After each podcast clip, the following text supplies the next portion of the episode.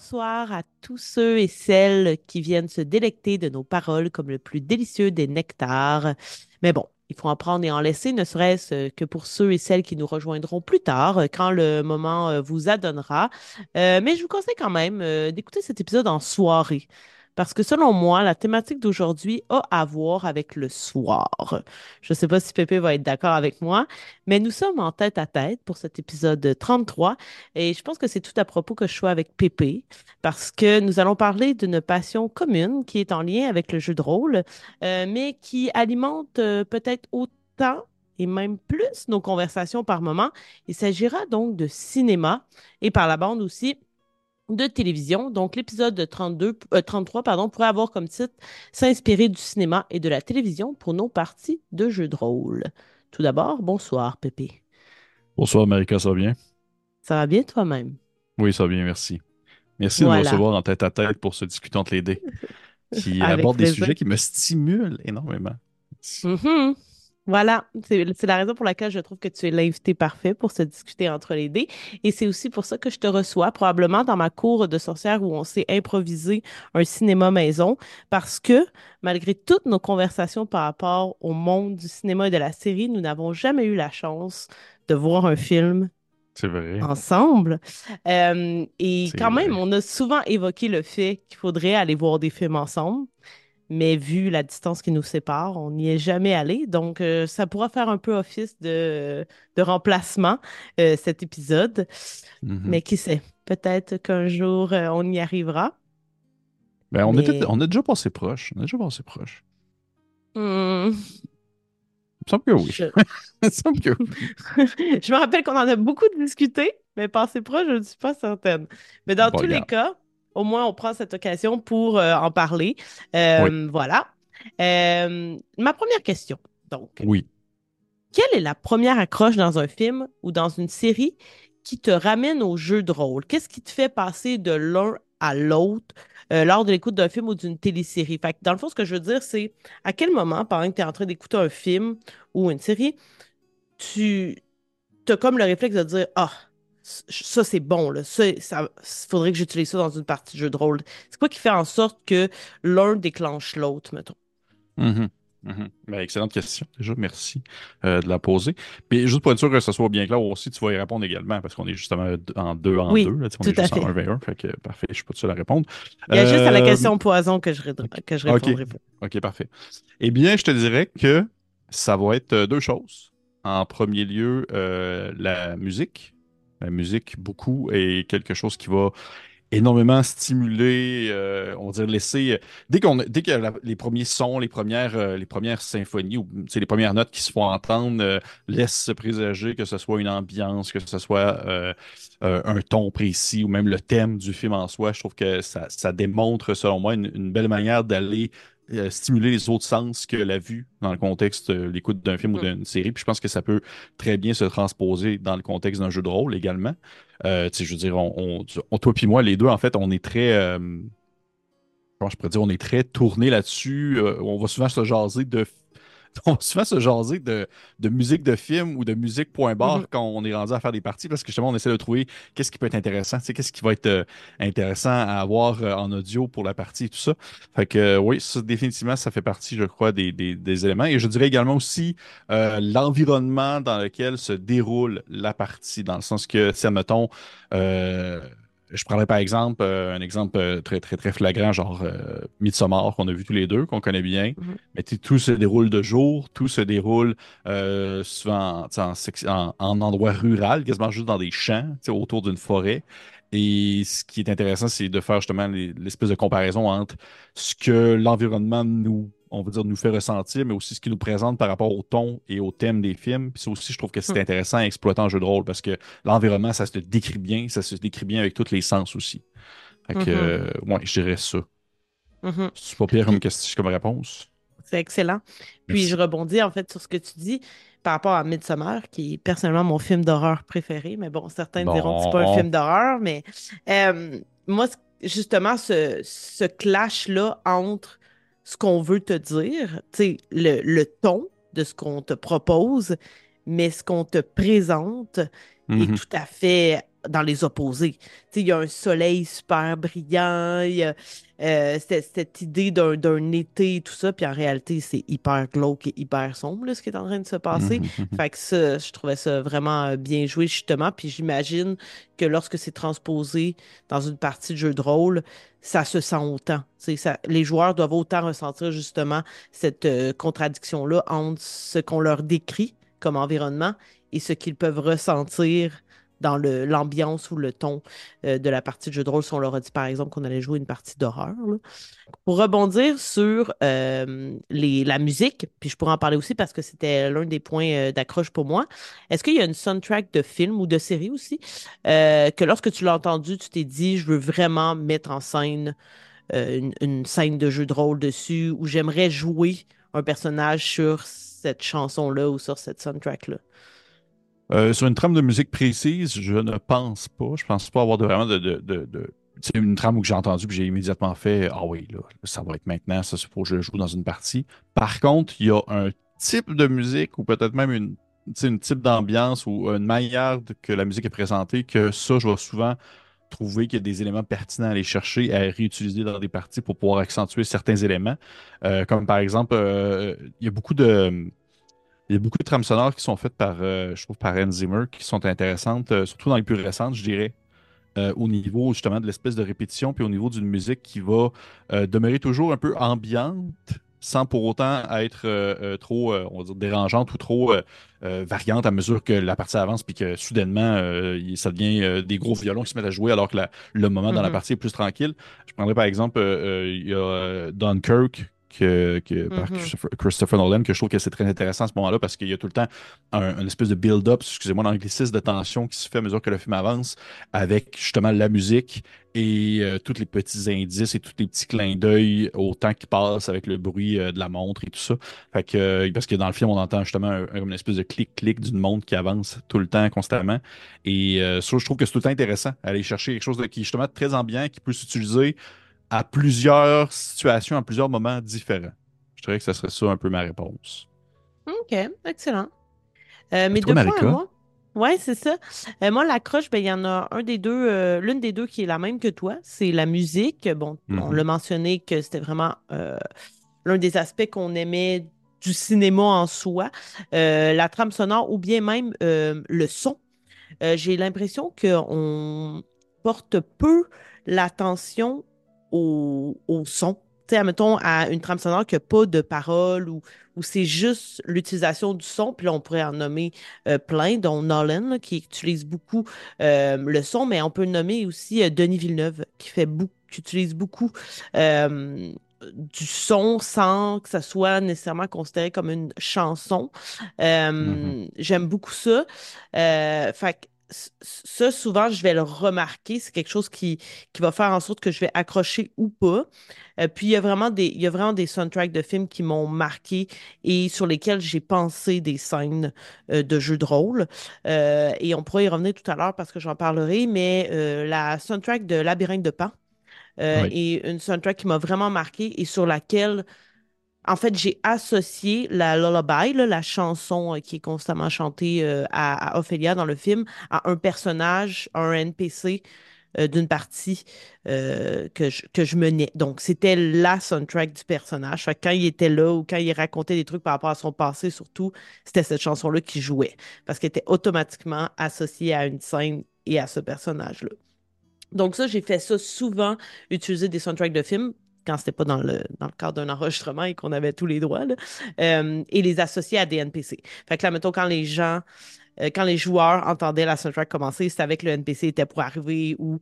Fait que, tu sais, ça donnait aussi le ton, ça leur donnait des indices sur ce qui allait arriver dans la scène parce que souvent, je partais la chanson avant que le NPC arrive. Fait que là, au fil du temps, ça a été associé à, un NPC. Euh, fait que voilà. Sinon, l'autre point qui est un peu différent de toi, puis on pourra revenir sur l'ambiance et l'environnement parce que je me rends compte justement que euh, je m'inspire pas tant des ambiances et des environnements des films que je regarde, mais je pense que c'est un souhait, un désir de le faire davantage. Fait que ça, ça arrivera vers la fin lorsque nous parlerons justement euh, de, de certains univers euh, qu'on qu'on a déjà intégrés ou qu'on voudrait, desquels on voudrait s'inspirer. Moi, c'est Mhm. les personnages. Euh, lorsque euh, il y a des personnages qui sont euh, intéressants ou que je trouve euh, différents, uniques, souvent je vais m'en inspirer pour créer des NPC euh, ou pour euh, même baser certains, com- commencer certains de mes nouveaux personnages en tant que, que joueuse. Puis c'était Félix à un moment donné qui disait que lui aimait bien, admettons, prendre deux personnages de la fiction puis les mixer pour Non, se ça, faire son... Ah, bon, je sais pas. vous- Les moi. deux, vous avez dit ça, en tout cas, parce que Ça Félix peut, a fait exactement ça pour Alphonse IV. là. Euh, fait dans tous les cas, tous les deux. Mais je trouve que c'est vraiment une bonne idée. Euh, je sais pas si je les mixe, mais en tout cas, je prends des traits de certains personnages de films que j'ai vus et que je trouve euh, intéressant de revisiter justement dans des, dans des parties de jeux de rôle. Donc, je dirais que c'est personnages et musique. Puis les personnages, ce sont souvent euh, des personnages qui sont pas issus de films fantastiques qui vont m'inspirer. Même si on joue dans des univers qui sont fantastiques, surnaturels, ça va être souvent des caractéristiques au contraire qui sont très humaines et qui rendent mes personnages plus concrets, mettons plus Est-ce que je peux tangibles. avoir un exemple? Euh, attends, je vais essayer d'y penser. Là, j'en ai juste un qui me vient en tête, puis en plus, c'est un personnage de livre, fait que ça fonctionne pas. Euh, attends. Ah Toi, non, mettons, là, récemment, je... sais qu'on a parlé, exemple, de. Je sais qu'on a parlé récemment ensemble euh, d'un film, euh, c'était Saltburn. Est-ce que tu le personnage, dans le fond, du, euh, du, du vilain, ben, vilain, antagoniste, protagoniste, euh, c'est un peu difficile à, à définir. Est-ce que justement c'est un genre de personnage qui t'a comme pourrait t'inspirer pour un personnage non joueur ou pour un personnage joueur? Euh, ben oui, ouais, pour un vilain. Mais, admettons, la première caractéristique que, que je prendrais de ce personnage-là, ce serait sa ruse, qui est une caractéristique que j'apprécie énormément, probablement ma caractéristique préférée dans tout l'univers. Euh, le fait que... euh, ben là, c'est parce que là, on va full divulgacher, là. Tu sais, si vous l'avez pas vu, ça Ouais, se peut ouais, non, on des choses, on- euh, tu comprends? Mais, Ouais, mais la ruse, ça dit pas grand-chose, mais tu comprends qu'est-ce que je veux dire, là? ouais. C'est comme tout ce qu'il met en place pour arriver à ses fins de façon très vilaine. Ça, je trouve ça excellent. Mais c'est dur, je trouve, à mettre dans une partie de jeu de rôle. Parce qu'il faut que tu gardes beaucoup de secrets. Ouais. Euh, C'est un peu plus pas. difficile dans le contexte d'un jeu qui est collaboratif, disons. Ouais, puis on, on- oui, et on ne le fait pas très bien, je trouve ça. Le Non, secret, je trouve que dans le jeu de rôle, il est pas bien exploité parce qu'on finit toujours par flancher. Souvent, on va dire euh, Ah oui, euh, on va, on va garder des trucs secrets, enlever vos écouteurs. Puis après deux épisodes, il n'y a plus personne qui enlève ses écouteurs, puis c'est pas grave, on va faire comme si on le savait pas. Mhm. Mais on devrait toujours enlever nos écouteurs. Voici si vous entendez mon appel. On devrait garder les secrets jusqu'à la fin. Parce que même si on dit, c'est pas grave, on le prendra pas en compte, il y a une partie qui, qui le prend toujours en compte. Fait que voilà.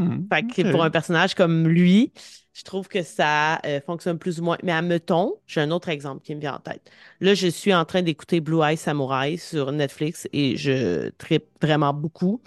Et le personnage principal m'inspire vraiment beaucoup de caractéristiques que euh, j'ai pas nécessairement euh, mis en scène, que j'ai pas nécessairement mise en scène en tant que personnage ou en tant que NPC. Puis je trouve qu'elle est très inspirante à ce niveau-là. Fait que, mettons, j'aimerais beaucoup utiliser sa résilience, mais comme une résilience euh, inépuisable. Tu sais, elle va être comme tranchée de partout, puis elle va se relever, puis elle va pas abandonner. Puis je trouve que souvent, c'est banalisé dans les parties de jeux de rôle. On reprend des points de vie, fait qu'on se relève. Fait que, tu sais, c'est comme... Alors que j'aimerais ça qu'on l'utilise plus en fonction de décrire le fait que la personne, elle est vraiment épuisée, elle est vraiment à terre, mais qu'elle se relève malgré tout à cause de sa résilience et sa conviction. Mhm. Fait que voilà. Tu sais, des fois, je me dis, surtout, je vois des choses qui sont mises en scène dans les séries, dans les films, qui sont difficilement adaptables. Et là, je vois ça plus comme un défi, mettons. On Comme par devrait? Euh, ben là, le secret, c'est un très bon exemple. Euh, justement, la résilience, le fait d'être épuisé, le fait que, parce que, Muscatrice. exact, parce que je trouve que Mhm. si on est en mesure de décrire l'épuisement d'un personnage, on va être encore plus en mesure de, mon- de mettre en lumière le fait qu'il y, y a de la conviction. Tandis que Ouais. lorsque tu te relèves, puis que genre, ça fait euh, tant de fois que tu te fais frapper, mais que ça n'a pas l'air de t'épuiser, ben la dixième fois que tu te relèves, ça n'a pas l'air d'être tant un effort de te relever. Parce qu'à chaque fois, on l'a banalisé comme. Mhm. Mais voilà. Je comprends. Je comprends. c'est intéressant. C'est intéressant. Ça me fait réfléchir. Je- J'essayais de voir, je réfléchissais à d'autres euh, d'autres contextes euh, semblables. euh, en parallèle entre le, le- le cinéma, la télévision et le jeu de rôle pour voir quel autre trait ou quel autre élément est-ce qui est difficilement transposable? Et il y en a plein, il y en a quelques. Mettons, euh, t'as-tu un exemple, toi? Euh, ben, le fait que.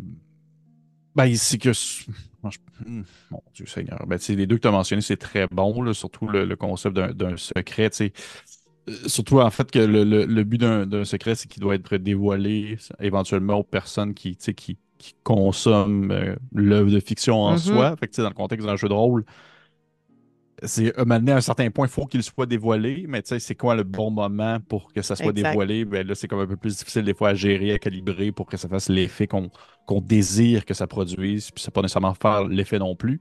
Euh, sinon, ben, euh, sans faire, nécessairement de, de- de- sans- pour faire des liens un peu avec d'autres discutants de l'idée que tu as pu faire euh, dans les derniers mois euh, pour lesquels je n'avais pas participé, ben, tu sais, des fois, il y a certains thèmes qu'on peut voir dans des films ou dans des séries qui on voit très rarement dans le contexte d'un jeu de rôle, comme par exemple justement l'amour ou des choses comme ça. Mhm, C'est vraiment rare qu'on voit des, des grosses scènes euh, émotives, euh, passionnées entre deux personnages joueurs.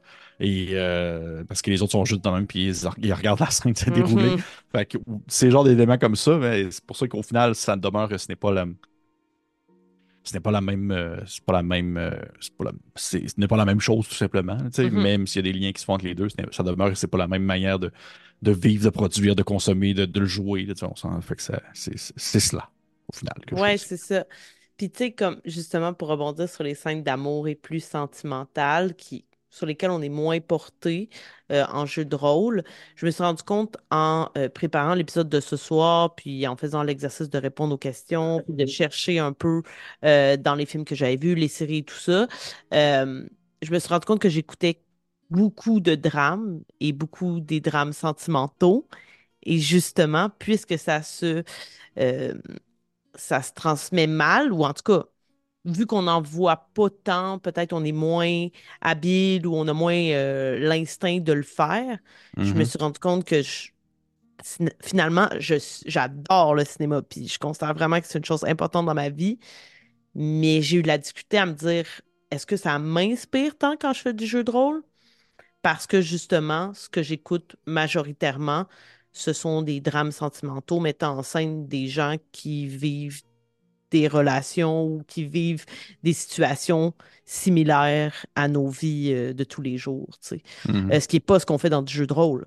Mais on peut, Mhm. mais c'est pas nécessairement ce qu'on fait la plupart du temps. Tu sais, je, je sais même pas si je serais capable de nommer une partie dans laquelle j'ai joué ou que j'ai mené qui aurait pu être une partie de la vraie vie. Tu comprends? Tu sais, qui aurait pu être une, une situation de la vraie vie.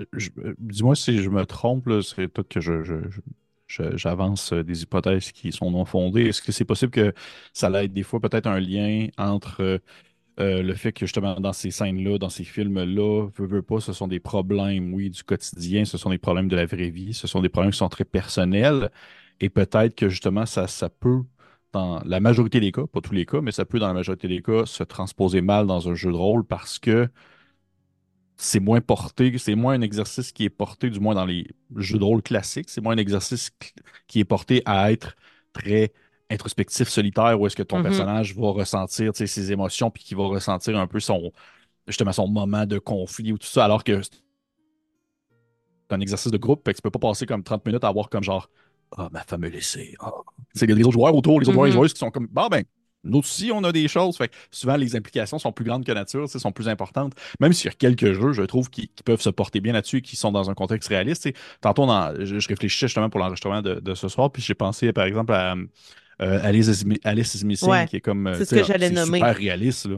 C'est Mhm, super réaliste et euh, c'est un, je trouve que c'est une expérience, mais tu peux mhm, pas faire une campagne là-dessus, euh, sais, sur le long terme, là. Ouais.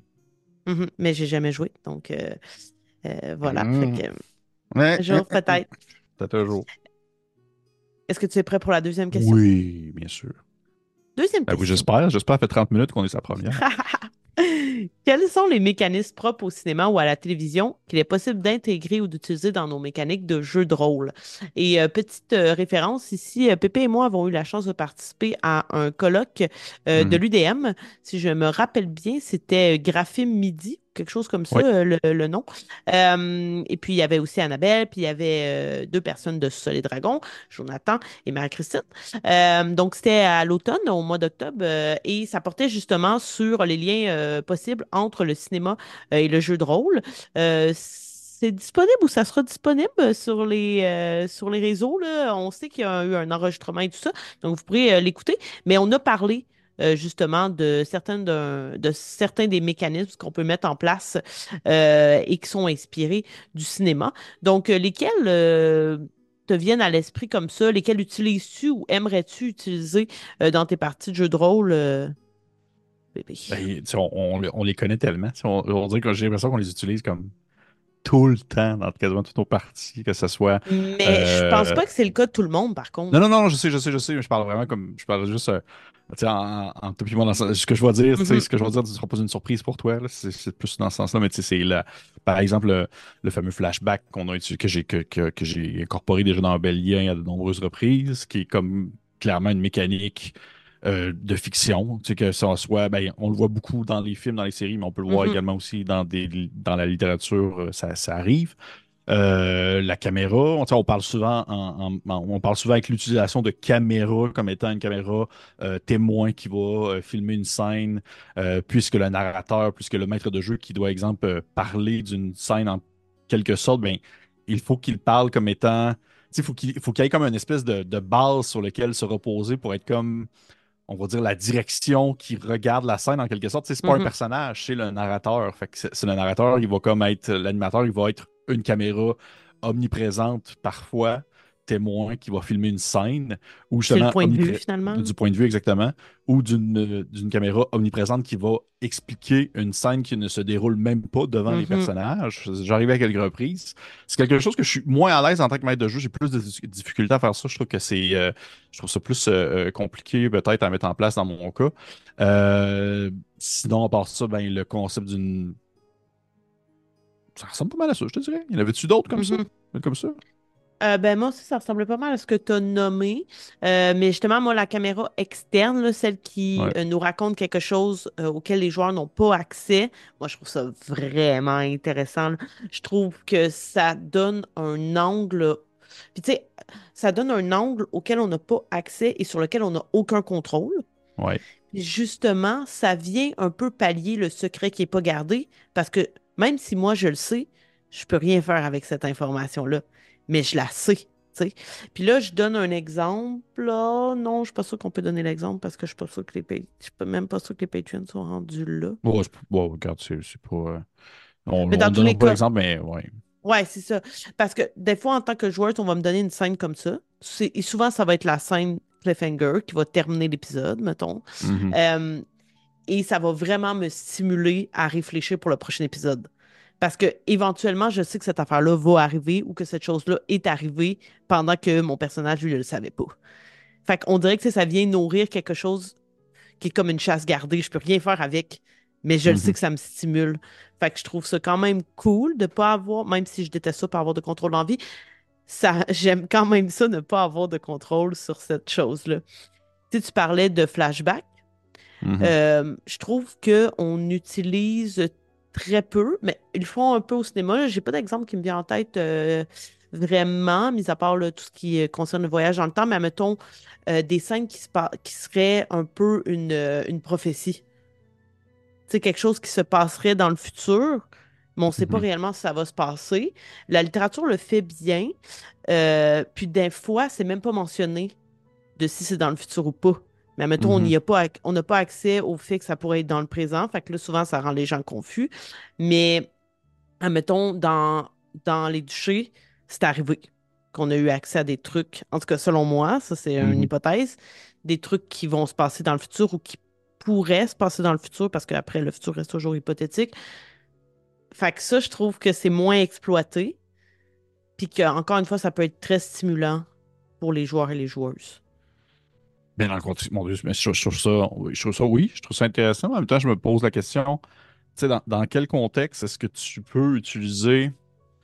On dirait que je trouve ça difficile à, à- à utiliser puis à mettre en place dans un contexte où est-ce que si la situation ne se, ne se, n'est pas arrivée ou si elle pourrait Mhm. potentiellement arriver, outre être une prophétie de la manière qu'un personnage va avoir un rêve prémonitoire où il va regarder Mhm. dans une grosse bassine d'eau puis il va apercevoir des images qui vont venir du futur.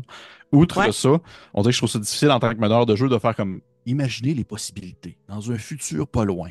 Ce qui se passe en partie pourrait devenir comme ça. Mais je suis comme genre, mais pourquoi je ferais ça? On dirait que rendu là, je suis comme, euh, on va le découvrir. Je sais pas ce qu'on voit ce que je veux dire. c'est de jumeler justement le- la caméra externe, ce Ouais, qui se passe avec des personnages autres que joueurs et joueuses ouais, et des éléments du futur. Tu sais, admettons, euh, je sais pas, là, tu tes, tes joueurs, tes joueurs sont dans un village, puis là, le village sera attaqué. Tu le sais ouais, que dans ta campagne, ça va arriver. Mais là, tu peux juste faire une scène où on voit les vilains entourer le village. Mais dans le fond, ça va peut-être arriver dans six, dans six games, tu comprends? Ouais. Puis là, tu leur donnes accès à ça, mais c'est pas les joueurs qui. C'est pas les personnages qui le savent, c'est les joueurs, tu comprends? Et ça aura lieu, peu importe, tu comprends? ouais. Tu sais, il y a des choses que tu sais en tant que DM qui vont se passer. Je sais que Oui, oui, on, oui. comme on, on- la partie se fait en collaboration, mais il y a quand même des choses qui doivent se passer, tu sais. Ouais, je comprends. Je comprends. Rendu là, est-ce que tu fais juste comme le. Est-ce que dans ce contexte-là, tu ferais juste comme le décrire ou euh, tu ferais juste comme le. Comment je pourrais dire le. Tu sais, tu ferais juste dire au personnage, on peut imaginer un futur hypothétique, ou tu ferais juste Ah le non, dire et tu laisserais ouais. décider, tu sais, tu laisserais comme mhm, comprendre aux joueurs et joueuses qu'il s'agit peut-être d'un futur éventuel? Exact. Moi, je mentionnerais pas que c'est dans un possible futur hypothétique, là. Sais-tu, c'est, dire, moi, en tant que joueur, j'ai l'impression que la prochaine game, je serais, je serais- je serais comme trop. euh, je serais comme trop niais. J'irais comme tout de suite comme euh, aller voir autour du village. Ah, on va t'attaquer Ben oui, puis que là, si c'est un bon DM, tu le fais pas à la prochaine game, là. Ouais. Non, non, mais dans le sens que la prochaine game, moi, en tant que joueur, j'aurais Ouais. peur que je me fasse, que je me fasse attaquer. Fait que j'irais comme tout de suite, euh, tu sais, je, je- je- on dirait que j'aurais comme de la difficulté à catcher que c'est comme une vision du futur, en quelque sorte. Mhm. En, Ouais, en même mais temps, ouais, non, je en- comprends, je comprends. pourquoi Je pas? comprends. Pourquoi ça fait ton personnage pourrait le faire, aller voir si on se fait attaquer, puis avoir l'air d'un fou au pire, commencer à en dire à du monde qui vont se faire attaquer, puis finalement, c'est pas le cas. Puis, tu Ouais. sais, je veux dire, ça fait, peut non, créer plein. pas. En fait, il le ferait pas parce que ce que tu me dis là, c'est tu- quelque chose que mon personnage n'a pas accès, c'est mon joueur qui a Non, exact. Voilà. Ouais, Tu sais, à moins que les joueurs, à moins que les personnages aient accès justement à des pouvoirs qui font en sorte qu'ils peuvent être, euh, avoir des, pré- des prémonitions. ouais, Puis ça, c'est particulièrement dur là, à faire. Là. Moi, je trouve que c'est difficile de jouer avec des joueurs qui ont des pouvoirs de prémonition parce que, ils vont sou- souvent essayer d'avoir un pas en avance. Euh, fait mais je pense que ça peut se faire d'une certaine façon. Il faut juste être habile puis avoir des joueurs qui sont indulgents par rapport à la façon dont on va traiter la chose. ouais. Ou un Mais système qui est très. Ou un système qui est très, très. euh, je cadré, dire. euh, pas nécessairement cadré, mais très, très nuancé sur ce que le joueur peut avoir comme information du futur. Tu sais, un ça ressenti, flou, une émotion. ouais. C'est pas, euh, pas genre tu vas te faire poignarder, c'est oh, oh, oui, peut-être une menace qui plane sur toi. Exact. Mais sinon, euh, ça ressemble un peu à ce que tu as dit. Mhm. Euh, Il y a un truc aussi, puis ça, c'est plus, je trouve que le cinéma peut plus ou moins le faire, puis le jeu de rôle non plus, mais on le voit beaucoup dans la littérature, de d'écrire, mettons, une même scène, mais selon la perspective des différents personnages. Puis mon meilleur exemple, et c'est dans la littérature, c'est Game of Thrones. Parce que tous les chapitres sont écrits selon la perspective de différents personnages qui reviennent. ouais. Euh, c'est pas la même scène. Je pense pas qu'on voit une même scène selon le même personnage dans Game of Thrones, mais moi, ça, je trouverais ça cool. Tu sais, admettons que la scène, elle est narrée par tous les points de vue des personnages, puis c'est à partir de ça que la scène est construite. C'est à partir de l'accumulation du point de vue des, euh, des joueurs et des joueuses. C'est beaucoup de job pour le DM parce que tu pars de rien. Là. Tu- tu sais, tu- il faut que tu mettes quelques éléments, puis c'est ça qu'ils voient. Puis selon leur personnage, sur quoi ils accrochent. C'est quoi qui Mhm. sort de cette scène-là. Je sais pas si des films ont déjà fait ça. Je pense que ça doit exister. Là, j'en ai pas qui me vient en tête. euh, parce que j'ai vraiment écrit ça à la dernière minute dans le document, mais sais que, admettons, tu, tu vois la scène du point de vue d'un personnage, puis après tu changes, puis tu vois la scène du point de vue de l'autre personnage. C'est sûr que ça existe parce qu'au cinéma, ça peut bien se faire. Dans la Ben, série aussi, ça peut bien se oui. faire. As-tu des exemples? Ben, c'est, ben, en fait, là, je rapi- rapidement comme ça, j'en ai pas, mais je sais que tu sais, le nombre de, de séries ou de films que j'ai pu voir, que c'est arrivé, que tu sais, souvent il va y avoir des personnages qui vont euh, expliquer un- une scène, où, justement, des personnages vont faire, tu sais, c'est un peu comme l'espèce de subjectivité, là, de la manière qu'ils vont Mhm, vivre l'é- l'événement. Donc, ils exact. vont devoir raconter un souvenir de comment est-ce que la scène s'est passée. Mhm. finalement, ça s'est pas passé du tout comme ça, ou ça, ça se passe pas du tout comme ça d'une scène à l'autre. Je veux dire, là, l'exemple est niaiseux, mais oui, tu sais, au moment que tu me le dis, là, je- le seul exemple qui me vient en tête, c'est une scène d'un Simpson où euh, euh, Homer Simpson, il, dit à Marge qu'il se rappelle très bien comment est-ce qu'elle avait présenté son Ah projet à l'hôtel de ville. Puis là, il, raconte ça, puis dans la scène, il est comme full musclé, puis il y a genre un homme crocodile, puis il y a genre un bonhomme qui a un Mhm. drôle de chapeau, puis Marge, elle fait juste hurler. Fait que, tu sais, c'est c'est ce genre de scène-là, mais tu dis, dans un jeu de rôle, j'ai déjà vu ça. J'ai déjà vu ça Ah ouais? euh, dans une- un scénario de l'appel de Cthulhu, où que dans le fond, c'est euh, que tu as plusieurs moments où que le, le- le maître de jeu va comme raconter la même scène au personnage, mais à chaque fois, ça va tout le temps. Exemple, c'est un, un who did it à la manière d'un meurtre à la Agatha Christie. Fait que dans le fond, les témoins de la scène vont raconter un peu qu'est-ce qu'ils ont vu, mais à chaque fois, ça va être d'une manière différente, d'un point de vue différent. Et les Mhm. personnages doivent un peu essayer de comprendre qui, qui, qui, qui est trop impliqué, qui est pas assez impliqué, qui raconte la vérité, qui est-ce qui a une vision trop euh, édulcorée ou trop modifiée de la situation. Fait que euh, non, c'était intéressant, mais c'est pas, euh, pas un exercice facile, là. Ce serait pas quelque chose que je fais Non, tout je le temps, là. sais, mais non, pas tout le temps, mais ça doit être quand Ouais. même une expérience intéressante à Oui, vivre. oui, oui, oui, absolument. Je suis pas mal sûr, tu sais, tu disais, puis je suis pas mal sûr qu'il doit y avoir au moins une scène dans Game of Thrones Ouais. où il doit y avoir une guerre à grande échelle, puis tu dois avoir des différents points de vue au même moment, selon le chapitre, là. Tu sais, il doit y avoir. euh, je, je- je Oui. suis pas mal sûr. Hmm. Il faudrait que je repasse à travers tous les chapitres de, de Game of Thrones, qui est Ah, assez long. t'en Mais, reliras tout, t'en relis tout, puis tu me reviendras là-dessus. mais je me, ben, je me demande aussi, tu sais, mettons, s'il y a déjà une série, parce que je pense que ça se pourrait plus à la série qu'au film, qui aurait fait un épisode, mettons, selon le point de vue de quelqu'un. Puis là, après, tu refais tout l'épisode selon le point de vue de quelqu'un d'autre. Il me semble que j'ai déjà vu ça, puis assez récemment. euh, oui, il y a une série sur Netflix, je pense que c'est ça. Il me semble que c'est ça. Avec, euh, je vois comme des couleurs, puis c'était avec le gars qui jouait dans. euh, le gars qui faisait le propriétaire de Polos, Polios Loco dans Breaking Bad. Ah, ouais. euh, comment il s'appelle euh, C'est euh, Ouais, Monsieur. c'est. euh, hey, je suis en train de l'écouter en plus. C'est Giancarlo. Esposito. Ouais. Puis son nom, c'est C'est euh, quel- euh, c'est pas Kaleidoscope, euh, la série? C'est une Ah, série qui, une série qui se déroule. euh, t'as peu regardé. C'est. bah, bah, bah, bah, bah, bah, bah, bah. Ah, toi aussi, il n'y a même pas le synopsis, c'est le fun. Bon, tant pis. Mais en tout cas, il me semble que c'est ça. Il me semble que chaque épisode, c'est la même séquence ou c'est la même chose qui se déroule. Ah non, c'est pas ça pendant tout. Je suis en train de dire Ah quoi. non! Attends, non, moi, je le sais, c'est quoi? C'est que quoi? j'ai écouté. C'est euh, Scott Pilgrim, la série. Oui, c'est vrai. Il y a un vrai, épisode où euh, on voit le point de vue de. Fait que ça, c'est, je trouve ça vraiment cool. Euh, si jamais vous en avez d'autres ou des scènes de cinéma qui se passent comme ça, les gens qui nous écoutent, euh, n'hésitez pas à les mettre dans les commentaires parce que là, on est vraiment en train de réfléchir en même temps qu'on parle. Fait que voilà. Euh, d'autres C'est choses par rapport à ça? C'est sûr Oui, qu'il y en c'est a plein. sûr qu'il y en a C'est plein. sûr, sûr qu'il y en a plein. C'est juste que là, sur le coup, j'en ai pas qui vient, mais tu sais, il y en a plein. Il y a tellement des films de, ou des séries d'enquête où justement c'est une question de Mhm. reconstitution d'événements puis de, de voir ça de du point de vue de quelqu'un d'autre. Mais tu l'as mentionné, en fait, tu l'as mentionné tantôt en, le, en racontant un autre exemple, mais un autre aspect aussi qui est très commun au, à la fiction en général, mais aussi dans les films et surtout en fait, dans les séries, puis qu'on voit beaucoup dans nos parties, c'est justement l'effet du cliffhanger. Mhm. C'est l'effet d'un genre, Mais ah! oui. Puis là, ça finit, puis on est comme, oh mon Dieu, tu sais, où euh, oh, il se dit, il se passe quelque chose. Et là, il y a la partie se termine et on répond plus à aucune question. Mhm. Il n'y a plus rien qui se passe. La même manière qu'un épisode qui se termine. C'est quelque chose aussi qu'on voit revenir souvent quand même. Ouais, et qui, qui a la même intention, là, tu sais. Fait que ça, oui, je oui, ça oui. Et là, pendant qu'on parle, parce que mon chum est en heure puis il nous écoute, il dit que c'est dans The Bears qu'il y a aussi un épisode comme ça, dans la saison 2. Mais là, je m'en rappelle plus c'est quel personnage de- desquels on voit le même point. On voit l'épisode. On voit Je la pas. scène. Moi non plus, Je ne saurais pas le dire, mais ça se pourrait fort bien. Ça serait le genre de série qui ferait cet exercice-là. Tout à fait. Excellente série, on vous la conseille. Euh, autre question. Oui. Lorsque tu utilises le théâtre de l'esprit, vois-tu cette manière de procéder un peu comme la projection d'un film ou d'un épisode à l'écran? Si oui, de quelle façon et pourquoi? Et sinon, même question, est-ce que tu y vois plus de ressemblances, plus de différences ou tu y vois pas du tout euh, un exercice qui est le même?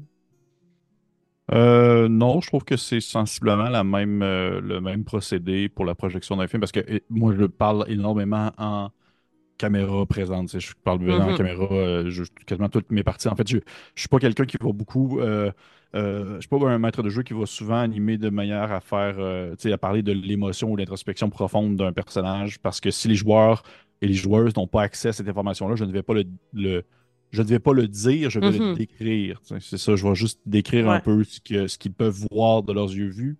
Et euh, dans ce moment-là, je trouve ça plus intéressant. Et d'ailleurs, ça me fait penser que j'ai comme j'ai énormément de difficultés. J'ai beaucoup un, un- j'ai un très grand amour à pouvoir décrire les choses en soi. Et même à la limite, si j'ai de la difficu- difficulté à les décrire, de faire des références à des choses que je sais que mes joueurs et joueuses vont comprendre de Mhm, quoi je parle. Mais j'ai énormément de difficultés lorsque, euh, je par exemple, je, je suis dans une partie euh, et que je suis joueur ou dans une partie que je vais écouter, même mettons un actual play, et que le maître de jeu ou, euh, ou la, la meneuse, la meneuse ou le meneur faut toujours faire référence à des images qu'il va montrer aux joueurs. Il va dire, euh, et voyez ça, puis là, il y a comme une ville qui a comme mhm. euh, généré avec euh, une intelligence artificielle ou, ou qui est allé chercher genre une- un dessin fait à la main de genre Minas Tirith dans Seigneur des Anneaux. Et à chaque fois, ça me brise bien. Je suis tout le temps quelque chose comme je suis comme, Nah, dis-moi montre-moi pas ça, décris-moi là à la place là.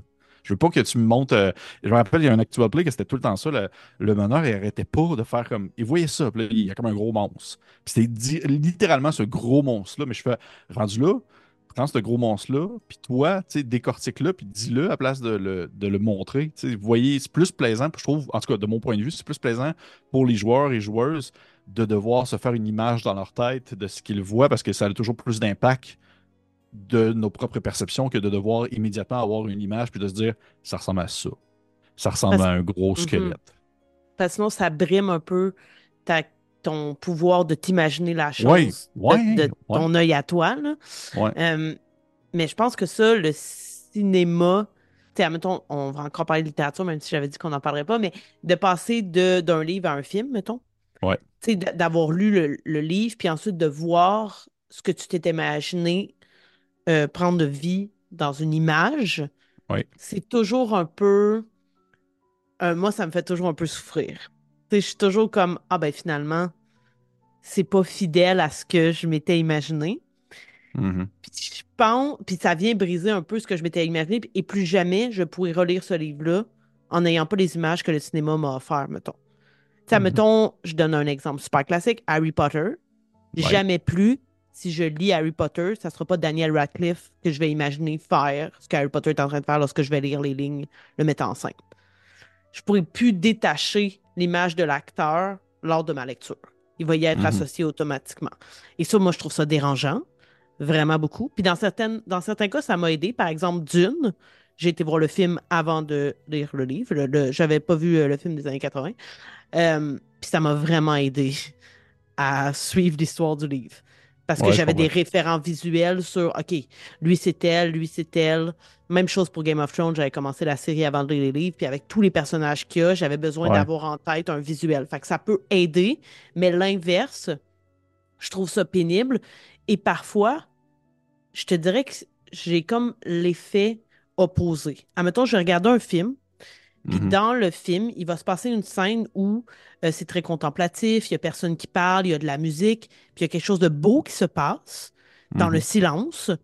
Et là, mhm. je me dis, jamais je pourrais traduire cette scène-là en jeu de rôle ou à l'écrit. Parce que c'est en voyant, Ouais. combiné à la musique, que je peux vivre l'émotion que je suis en train de vivre dans la contemplation de la scène. Puis je trouve que, en tant que DM, Ça, c'est une de mes faiblesses. J'ai beaucoup de difficulté à décrire de longs, de, de- de- des environnements ou euh, des ambiances, même, je dirais, parce que j'ai peur de monopoliser la parole. Puis c'est stupide parce que quand t'es DM, c'est normal que tu parles plus.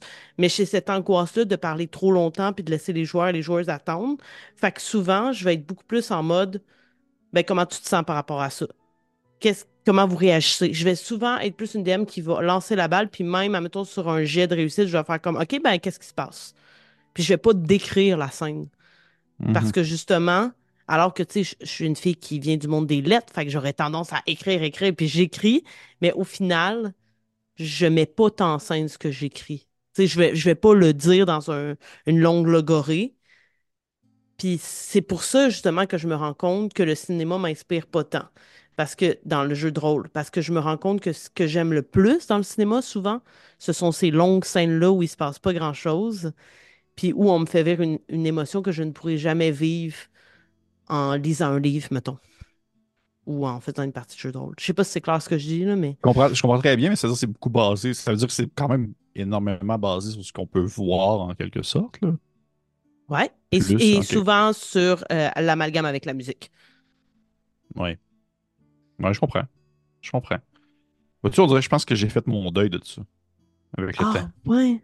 À force de. Non, mais dans le sens que j'ai comme fait mon deuil de, de ne pas être capable de. euh, tu sais, admettons que je me dirais, genre, je vois une scène au cinéma puis faire. Ah, wow, ça, je pourrais. J'aimerais faire vraiment ça, tu sais, vivre ça en, en- en jeu de rôle ou tout ça.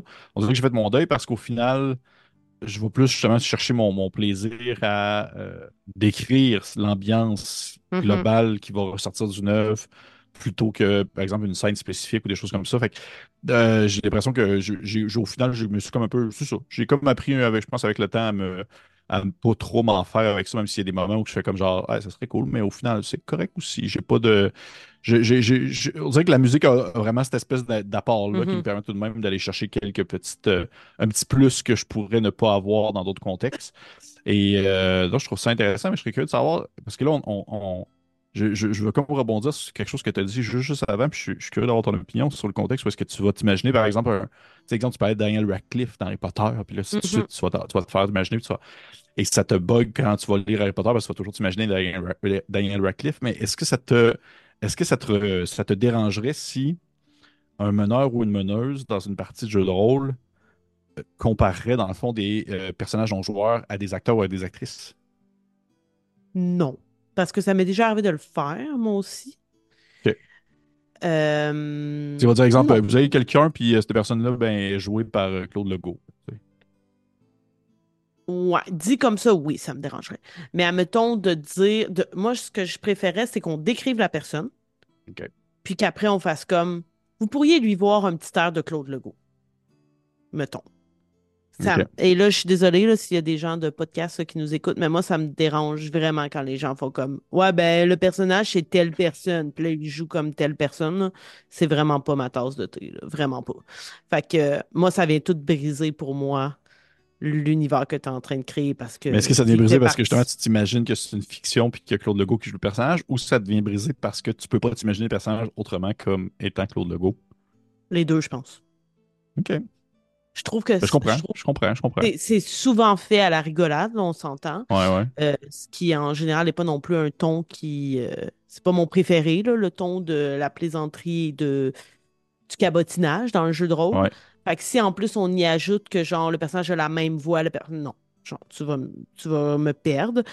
Mais si tu me dis il y a un air de similarité, Mhm. sais, ça vient aider des personnes qui seraient un peu plus visuelles, mettons, à se l'imaginer. Ce dont moi j'ai pas besoin en tant que Est-ce que, ça, est-ce, que, est-ce que ça te dérangerait moins si justement ça serait pas.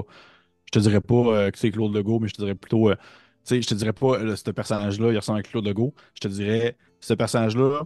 Oui, il y a- pas mal il y a pas mal l'ambiance, puis il y a pas mal le même comportement que Flavien Bouchard dans le de chez vous. tu sais. Dans le sens, est-ce que c'est est-ce que c'est moins grave quand c'est un personnage qui est incarné par l'acteur ou l'actrice en question? Parce que moi, je le fais souvent dans des jeux de rôle. Je me rends compte que comme joueur, je le fais souvent.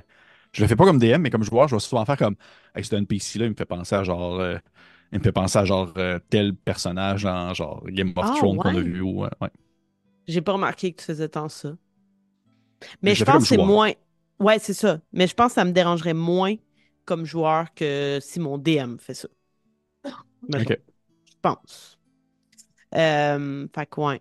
J'aime mieux que tu utilises des caractéristiques pour me le décrire que.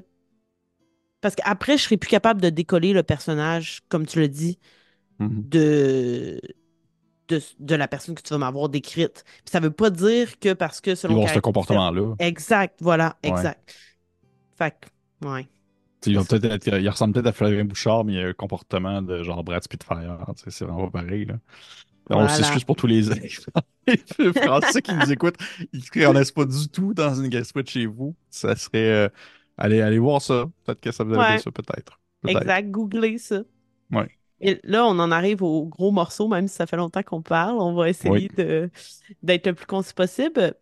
J'aimerais qu'on parle de certaines œuvres cinéma- cinématographiques ou bien télévisuelles qui nous ont inspirés ou qui pourraient nous inspirer. Là, moi, je suis allée un peu plus dans, euh, je m'en suis pas nécessairement inspirée, mais j'aimerais dans un avenir approché le faire, dans la création de contenu. Euh, on a essayé d'en cibler trois, euh, même si on a dépassé un peu. Je pense que ce qu'on peut faire, c'est qu'on peut se lancer la balle. Fait que, Pépé, tu peux dire un de tes premiers, après je vais dire mon premier. Puis après, il restera que la question poison et tu seras le seul empoisonné aujourd'hui. Donc, voilà. Je te lance la balle. Je vais essayer d'être concis. Euh, si parler d'œuvres cinématographiques. Euh, mon premier, mon premier, c'est euh, deux mots. Comme si, comme si on faisait un- un- une charade. Mais non, c'est en fait, c'est pas, encore une fois, c'est pas une œuvre simple. C'est comme plus un courant ou un style. Et c'est ce qu'on appelle dans un, un contexte moderne. Aujourd'hui, on appelle ça du elevated horror. Dans le temps, ils appelaient ça du art horror ou du art house horror, c'est-à-dire un film, une œuvre, euh, un film souvent qui va avoir, euh, qui va un, un sous- un sous-genre de l'horreur qui va souvent mettre une emphase assez importante sur l'atmosphère, la- la- la- l'évolution de personnages, qui va vouloir avoir une, une certaine une certaine importance, un certain détail sur euh, briser des conventions qui étaient beaucoup plus populaires dans les années 80, 90, début 2000, où euh, c'était plus une espèce de grosse machine qui faisait des, films d'horreur un peu plus euh, série B ou des films d'horreur qui étaient beaucoup, beaucoup, portés sur le visuel et on va dire le, le make-up et le prosthétique, où on va dire que le elevated horror, c'est quelque chose qui est plus porté vers le Comment je pourrais dire, c'est ça. Avec quelques- euh, je vais donner des exemples comme ça, peut-être plus clair. Ouais. là, on dirait que j'ai de la misère à l'expliquer un peu, mais par exemple, Midsommar, c'en est un. Midsommar, c'en est un. Euh, on- la filmographie de, de, de, de, voyons, de Ari Aster, c'en est un en quelque sorte. Euh, Hereditary aussi également. C'est des films où est-ce qu'il va y avoir vraiment une certaine attention euh, à l'audio, justement à la musique, où est-ce que tout va être un tout. Tout va être réfléchi ensemble. Ce n'est pas seulement, euh, il va pas avoir une musique générique pour pouvoir juste avoir un bruit de fond et décrire une scène où quelqu'un se fait tuer de manière euh, absolument euh, viscérale. Il y a un tout qui est important, il y a une certaine cohésion qui va se faire, il y a un détail qui est mis autant dans le jeu des personnages, dans le jeu, euh, dans le- le- les effets spéciaux, dans le visuel, la musique, justement, les couleurs et tout ça. Et ça, ça vient énormément m'influencer dans, dans mes parties parce que j'aime beaucoup le cinéma. Je consomme énormément de cinéma et je consomme euh, beaucoup de films d'horreur et je consomme de tout. Et je trouve ça le fun, en fait, de voir justement euh, un, certain souci du détail qui est mis. Autant que j'ai le plaisir à écouter euh, Vendredi 13, le quatrième, ou Vendredi 13 avec Jason qui découvre Manhattan, mais autant j'ai un plaisir aussi à découvrir des films qui vont avoir justement un, un petit détail très précis sur euh, justement la, couleur qui va être utilisée. Et ça, c'est quelque chose, par exemple, que je vais beaucoup utiliser dans mes parties parce que j'aime ça justement jouer sur les sens. J'aime ça jouer sur ce que les personnages peuvent voir, sentir, entendre, écouter. Et je vais souvent faire des références à des styles ou des courants précis. Fait qu'admettons que genre je sais que euh, je vais faire une- un one-shot qui va être dans une ambiance très euh, euh, Midsommar-esque, par exemple, ben, je trouve ça facile après ça d'aller voir le film puis de comprendre un peu c'est quoi les tropes, Mhm. les clichés de ce style-là et de pouvoir les réadapter à ma sauce pour la partie. Et j'ai du plaisir à le faire parce que déjà, ben, le film est bien fait, il est bien fichu. J'ai, admettons que je, puis je sais que l'impression que, on dirait l'effort que je vais mettre à vouloir réinterpréter et répéter en quelque sorte ce que le film fait de bien, je sais que ça va pouvoir être bien euh, aussi ressenti dans la partie en soi. Par exemple, je vais donner un exemple comme ça. J'ai écrit, euh, tu sais, j'avais- l'année passée, j'avais écrit un, un module qui s'appelait euh, euh, Fine Fine Tree Wazzy, qui est un module pour horreur liminale. Et c'est un gros module solo pour un joueur, un meneur. Et dans ce module-là, ben, c'est justement une ambiance qui est très Midsommar-esque.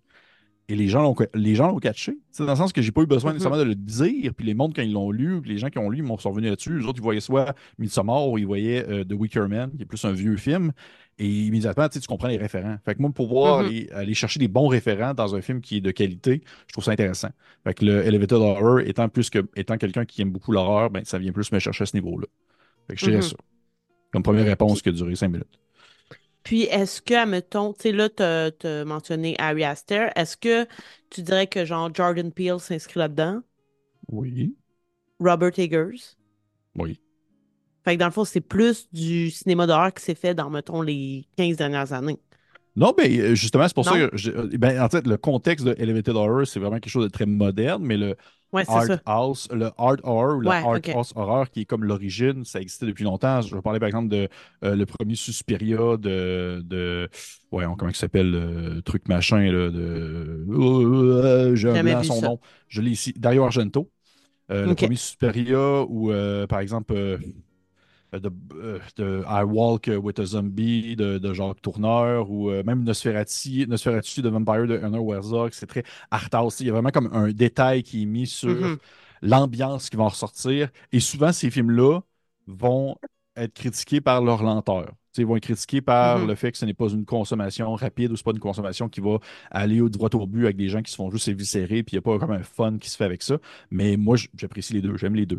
Euh, Mhm. souvent, les- les- la filmographie qui va aller un peu dans l'horrifique de Guillermo del Toro va rentrer là-dedans aussi, comme par Ouais. exemple Le Labyrinthe de Pan ou euh, son plus vieux The Devil's Backbone aussi, qui est comme un peu dans le même contexte. euh, et euh, je ne veux pas non plus expliquer tout c'est quoi ces films-là que je viens de, Ouais, de dropper, mais c'est tous des films qui ont un certain détail euh, à ça.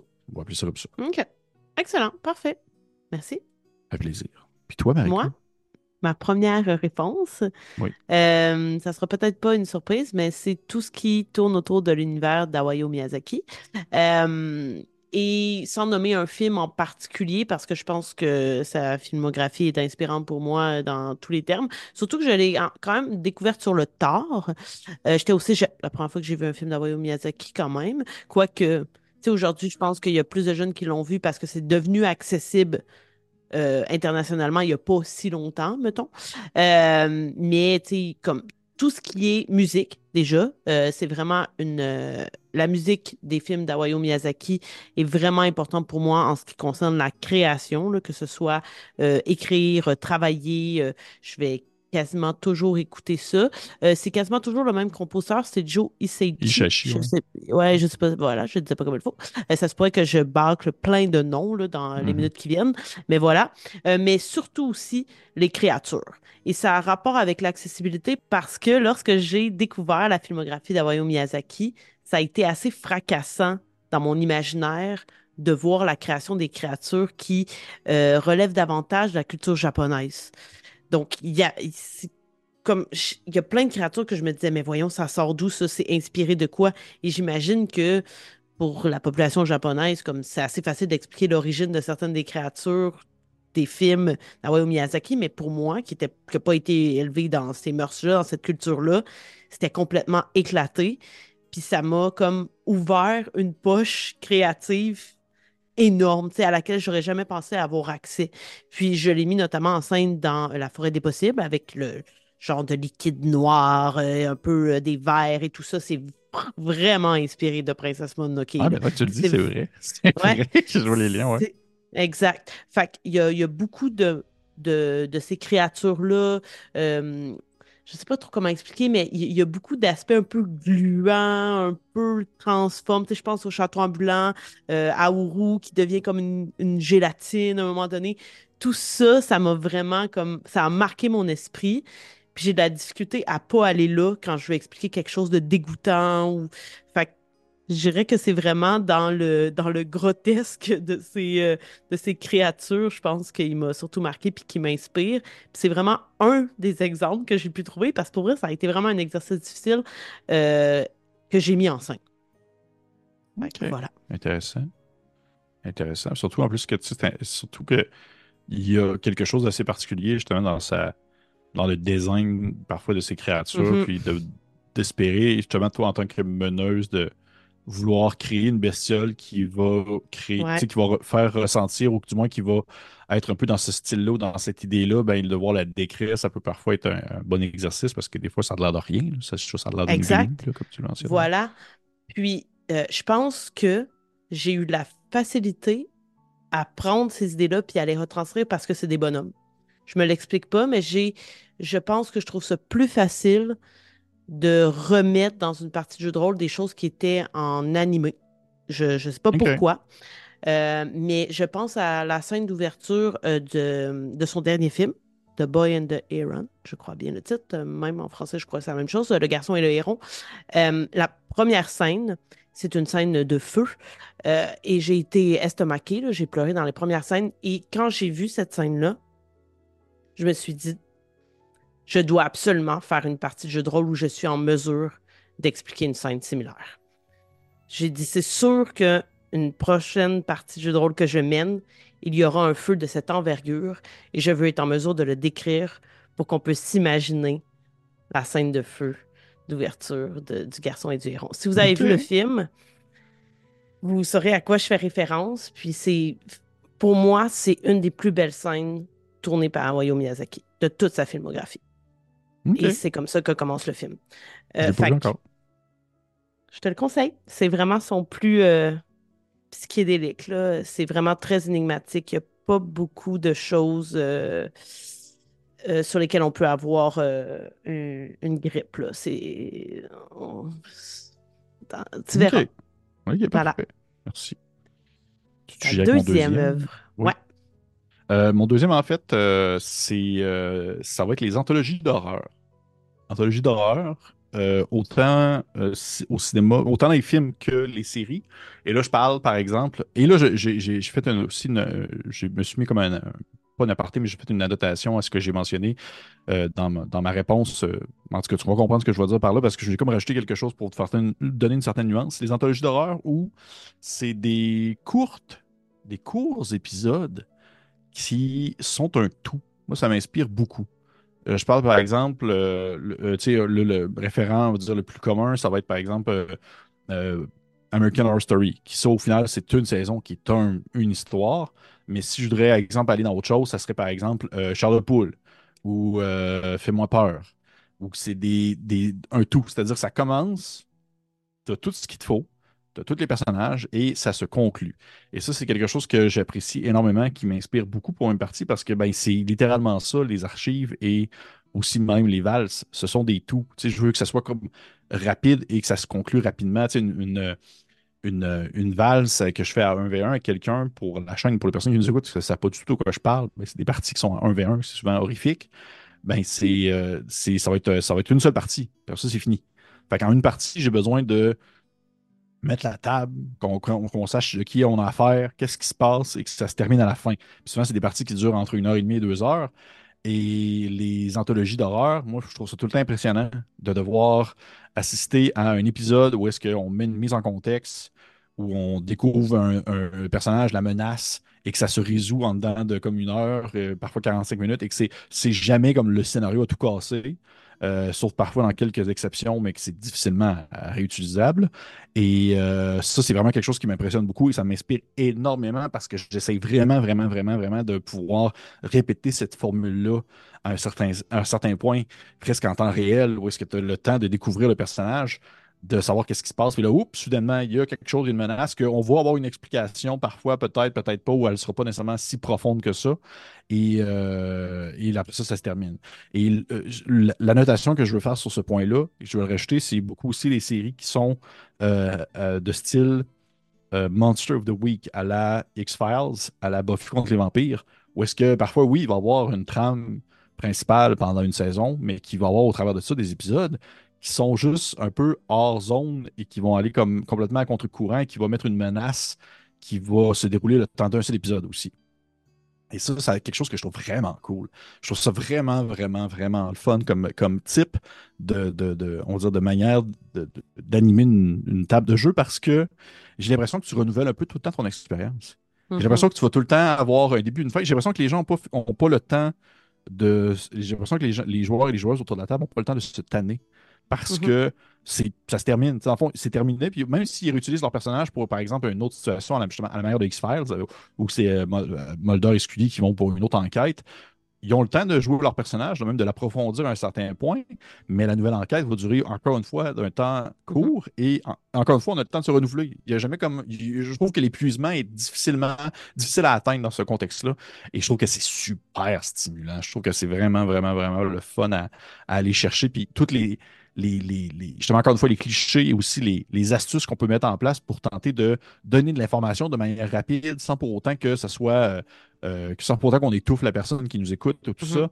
Euh, j'ai l'impression qu'il y a différentes choses que je ne mets pas encore en place que je pourrais faire pour faciliter encore le tout, mais ça va venir avec le temps. Mais ça, c'est vraiment quelque chose qui me, qui me- énormément. À chaque fois que j'écoute une anthologie d'horreur, je suis tout le temps comme Ah, c'est que ça ferait un bon, bon scénario pour un. C'est une partie de rôle, juste un épisode. Là. Ah, ok. C'est juste un exemple, par exemple, euh, euh, c'est euh, c'est, un, épisode de Les Contes de la Crypte, mais pas la version en dessin animé, la version en vrai, où est-ce que c'était comme l'espèce de, squelette qui raconte des histoires dans le fond de sa, de son, de sa crypte avec un, gros, un gros livre, puis il raconte une histoire. Puis il y a un épisode où est-ce que c'est un, c'est un évadé de prison qui se réveille et qui réussit comme à s'enfuir dans à s'enfuir dans le désert pendant qu'il est poursuivi par des agents fédéraux. Mais plus ça avance, plus il arrête pas de se blesser puis de se casser la gueule. Puis au final, à la fin, il est rendu tout dégueulasse. Et euh, c'est qu'il ne peut pas pousser plus loin, si on veut, la machine d'essayer de s'enfuir. Puis il se fait juste comme dévorer les yeux par euh, des vautours qui le suivent depuis le début.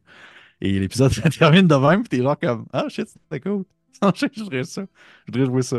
Fait que ouais, ce serait ça mon deuxième. C'est quand même un défi d'amener ça en jeu de rôle parce que, tu mettons, un, un court épisode ou euh, une saison, c'est comme, on, c'est écrit. Fait que, tu sais, on sait qu'est-ce qui va se passer. Tandis qu'avec des joueurs et des joueuses, il y a beaucoup l'implication de l'improvisation. Fait que même si tu veux que ça Mhm. soit court, c'est un défi quand même pour le DM de dire, hey, euh, il faut qu'il y ait un début puis une fin, puis ça va se passer. Puis, je sais que ça fait partie de la job du DM, là, mais quand même, c'est il y a un défi d'adaptation, Oui, euh, mais de passer d'un à l'autre. Oui, mais c'est souvent ce que je trouve que la- l'astuce que je peux qu'on peut faire avec ça, c'est que souvent, puisque c'est un, un concept qui est souvent, euh, c'est souvent comme une nouvelle écrite, c'est-à-dire qu'on va Mhm. commencer, puis on n'est pas dans une introduction, on est déjà dans le Ouais, déroulement d'une action, ouais. dans l'action. Et c'est pour ça aussi que j'aime autant les nouvelles que ça. J'a- J'adore lire des nouvelles. euh, et des- par exemple, Stephen King, moi, je, je dévore, j'ai dévoré ses, ses- ses recueils de nouvelles.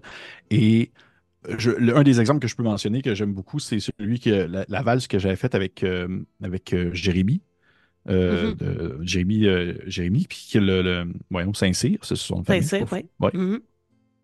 Et que, la prémisse, il savait déjà que c'était ça. J'ai dit, tu sais, la partie commence, puis il fait, j'y explique tout de suite la situation. Fait que, rendu oui, il y a une improvisation, mais il peut pas faire, il peut pas partir champ gauche puis faire, Ouais. non, finalement, je m'en vais euh, euh, chez nous jouer aux jeux vidéo. Mais non, Mhm. c'est- t'es niaiseux, là. Tu veux jouer, te- là. Ouais, c'est ça. Ouais, c'est ça. Fait que, euh, Mhm. fait que oui, mais je comprends, je suis d'accord, je suis d'accord quand même qu'il doit avoir. euh, je à date, c'est pas arrivé vraiment, je pense, dans une valse comme ça, que j'ai eu vraiment un, jou- un joueur qui, ou une joueuse qui est partie champ gauche puis que j'ai eu de la difficulté Ouais, à ramener la machine. là. Euh, c'est- pour l'instant, ça s'est mieux passé, je me croise les doigts. Toi, ton Doctor Who fait bien ça aussi. Oui, ben oui, c'est vrai, Doctor Who aussi, vraiment aussi en Monster of the Week. euh, Ouais. Des épisodes en tout. Puis ça aussi, c'est vraiment impressionnant parce que des fois, c'est des, con- des concepts qui sont super difficiles. Là, tu sais, c'est pas. euh, Mhm. Ouais, tout à fait. excuse-moi. Euh, ben, je vais te demander, en fait, est-ce que tu as écouté le cabinet des curiosités de Oui. Guillermo del Toro? Je pense qu'on en a Oui. parlé. Est-ce que tu as aimé ça? Oui. Oui, c'est ça, parce que c'est vraiment la même chose. Mais Oh là, en oui, c'est plus, c'est que chaque épisode est, est selon le. C'est un réalisateur différent. Là. Oui, Fait oui. que, ça, c'était quand même euh, aussi, je trouve que ça se prêtait bien, justement. Ben oui, à- puis en, T'écoutes l'histoire d'un coup, puis c'est fini après. Là, puis tu autre. l'histoire d'un coup, puis vois-tu, ça, je trouve ça vraiment intéressant d'un point de vue de. Pour revenir sur le, point- le premier point un peu plus Art, art House, c'est que des fois, tu avais des Ouais. épisodes qui étaient vraiment flyés. Et Mhm. moi, je trouve ça très riche de vivre des expériences et des situations qui sont super différentes dans la réalisation dans- entre un ou un autre. Tu sais, l'histoire de, euh, de- des personnes qui prennent de l'acide, puis l'autre histoire d'après avec le couple en deuil, là, t'es genre, OK, c'est vraiment deux extrêmes. là. Mhm, tout à fait. La série en soi te fait vivre toutes sortes de, d'histoires très, très différentes, mais chapeautées par Guillermo del Toro. C'est ça. Ben, on arrive justement à mon deuxième point, puis c'était l'ambiance. J'ai été plus dans le sens où, comme je le disais tantôt, j'ai l'impression que, tu sais, toi, c'était dans ton, dans ton premier point, la question 1, qu'est-ce qui t'accroche? Mais moi, j'ai l'impression que justement, je le fais pas nécessairement, puis qu'il faudrait que je le fasse plus. Euh, puis j'ai pensé à deux films dont j'aimerais m'inspirer justement pour créer des ambiances, dont Labyrinthe de Pan euh, de Guillermo del Toro. Euh, pour moi, ce film-là est tellement un chef-d'œuvre en ce qui consiste à nous immiscer dans le feeling qu'on est censé avoir. Le camp, euh, de, le camp de soldats, le fait que c'est tout le temps sombre, euh, la part évidemment de fantastique vis-à-vis la réalité de la guerre. Je trouve que l'amalgame justement de ce qui est surnaturel et de, je trouve qu'en fait, l'horrible de, de la réalité et l'horrible du fantastique ont été parfaitement jumelés. Euh, et je connais très bien cette œuvre parce que je la fais travailler en classe, puisque j'enseigne le conte merveilleux et fantastique, et les élèves doivent écouter ce film-là, puis décortiquer justement, est-ce que ce que Ophélia vit par rapport aux faunes, par rapport au labyrinthe, c'est vrai? Ou bien elle s'imagine tout ça pour fuir sa réalité qui est horrible, qui est la réalité d'un beau-père violent, euh, de la réalité de la guerre civile euh, espagnole? Fait que je trouve que de mettre cette ambiance-là, puis de nous faire comme l'immersion, c'est vraiment très, très bien joué, sans parler des créatures qui sont mises en scène dans, dans ce film. Et l'autre, mais là, ça, ce serait vraiment un désir très fort, c'est Parasite, euh, qui est un film euh, quand même assez récent, euh, que beaucoup de gens connaissent parce qu'il a gagné l'Oscar euh, du meilleur film, qui est un film de Bong Joon-ho, je le dis probablement pas bien, qui est un film coréen. Moi, faire un scénario d'horreur qui relève de ce genre de mise en place, ce serait vraiment un rêve pour moi d'arriver à réaliser, à mettre en scène ce genre d'ambiance où il est nullement question de surnaturel, mais de faire vivre de la peur comme ça, de faire vivre de l'angoisse à des joueurs alors qu'il n'y a rien qui relève de, euh, des choses qui ne pourraient pas arriver dans la vraie vie, ça, je trouve ça fascinant. Sincèrement, euh, quand j'ai écouté ce film-là, je ne savais pas ce que j'allais écouter. Euh, rapidement, un peu le scénario, c'est euh, une famille qui est très pauvre, qui est au chômage. Ils sont assez nombreux, ils vivent dans un taudis, là. Euh, ça va pas super bien. Puis un jour, le fils de la famille parvient à se faire embaucher à l'aide de ruses, parce qu'il se fait un faux, faux diplôme, disons, par une famille. Et là, va commencer euh, la débandade, puisque il va commencer à s'immiscer dans la vie de cette famille-là, qui est une famille extrêmement riche, euh, qui a une certaine notoriété, mais tous les membres de la famille Kim, qui est la famille du jeune homme, vont aussi commencer à s'immiscer dans la famille. C'est vraiment terrifiant, euh, puis c'est vraiment bien joué. Puis je m'imagine, mettons, que les joueurs soient soit la famille Kim ou soit la famille qui se fait euh, avoir par la famille Kim. Fait que, genre, je trouve que ce serait tellement un scénario de jeu de rôle incroyable. J'aimerais pouvoir mener une partie de jeu de rôle qui a l'air de ça. Mais ce serait un réel défi, là. Je suis pas sûre que ce soit possible, mais je trouve ça inspirant. Parce que, justement, oui, j'ai, j'ai, et je, je constate ce désir-là, justement, en faisant l'exercice. Je me rends compte que j'écoute quasiment que des films qui m'inspirent plus au niveau des conflits du quotidien ou des problématiques du quotidien que de choses qui relèvent pas du euh, réel. Puis justement, tu sais, je sais qu'on joue à des jeux de rôle pour s'évader, pour, euh, revivre les conflits du quotidien, blablabla. Mais je pense qu'il y a des parties de jeux de rôle qui pourraient porter là-dessus. Puis justement, des enjeux moraux qui ont rien à voir avec euh, battre des créatures tentaculaires et compagnie. Il y a de réelles problématiques là, dans ce film-là qui doivent être réglées ou des solutions qui doivent être trouvées rapidement ou des ennemis qui doivent être neutralisés. Puis, des ennemis, on s'entend, là, c'est pas vraiment leur ennemi, c'est juste qu'ils ont choisi d'en faire leur ennemi. Je trouve ça vachement intéressant. Je suis d'accord. Je suis d'accord, mais c'est ça, comme toi, j'ai- on que j'ai la difficulté à. On que j'ai la difficulté à essayer d'imaginer comment ça pourrait se faire parce que c'est c'est tellement. Tu sais, il y a comme une limite de ce que tu peux ressentir, ou du moins ce que tu peux te sentir dans l'implication d'une partie de jeu de rôle, je crois, selon moi. Et à partir du moment où est-ce que c'est très tangible et c'est très terre à terre, j'ai peur qu'il y ait au, au moins une ou deux personnes autour de la table qui ne soient pas vraiment tant que ça impliquées, parce qu'au final, tu te dis, ben, c'est pas grave, si je me fais juste prendre, je vais me faire arrêter par la police, puis c'est ça l'implication. Parce que c'est ça, au final, sais, le, le problème, en quelque sorte. C'est ça qui arriverait comme finalité. Fait que, euh, on dirait que je, je- je- mais en même temps, je comprends, je comprends le, le- le- tu sais, j'adore ce film-là, j'adore Parasite, je comprends le, le- le plaisir, mais on dirait que je, je serais porté à reprendre cette formule-là, mais de justement devoir Mettre, impliquer quelque ça. chose. Mais pas nécessairement du surnaturel, mais genre impliquer que, genre, exemple, euh, ils découvrent euh, euh, que la famille Kim, ben, euh, ils, ils ont tué quelqu'un. tu sais. Puis là, ils ont comme le cadavre caché quelque part dans un mur. Ouais, ça. Mais on se rend quasiment jusque-là. là, t'sais, Oui, je sais, mais mettons, ça, ça serait tout de suite ouais. un. Exact. Fait Mais j'ai t'sais. Ouais. un jeu de rôle qui me vient en tête, qui me donne un peu cette euh, dynamique-là auquel on a joué, c'est Bedlam Hall. Ouais. Tu sais, c'est les joueurs qui essayent de gagner du prestige en se backstabant un peu. Tu sais, je trouve qu'il y a un peu cette dynamique-là d'être à l'intérieur d'une famille qui a une certaine notoriété. Là, c'est sûr que c'est pas, les joueurs sont pas de la même famille, mais ça pourrait. Tous les, les serviteurs de la famille Blackwood dans notre partie, mettons, pourraient être des individus qui partagent un lien euh, familial. J'ai l'impression que ça serait, j'ai l'impression que ça serait le genre de, ce style de jeu-là, autant dans le, le style de scénario qui te parle et tout ça, comme Parasite ou autre, j'ai l'impression que ça serait surtout prenant pour justement des, des joueuses et des joueurs qui sont friands de jeux comme euh, des PBTA, comme tu sais, Exact. Ouais, ouais. à la, à la, à la, euh, Blackwood, là, à la Blackwood comme on Mhm. avait fait. Là. Fait que Mhm. c'est, c'est quelque chose qui était où est-ce qu'il y a un peu plus de création tu sais, collaborative et un peu plus justement de sur le- les relations entre les personnages Ouais. et qu'est-ce qui vient influencer ça. Mais ouais, effe- effectivement. OK. Et voilà. Dernier Je suis point. là avec mon troisième. Mais oui, ça fait quasiment une heure et demie. Oui, ça, exact. Euh, je, vais être, je vais être très court. J'ai changé en fait parce que j'avais mis quelque chose d'autre, puis je me suis rendu compte qu'au final, c'est, pas, pas des films et des séries, de- c'était de la littérature. Fait que j'ai, changé.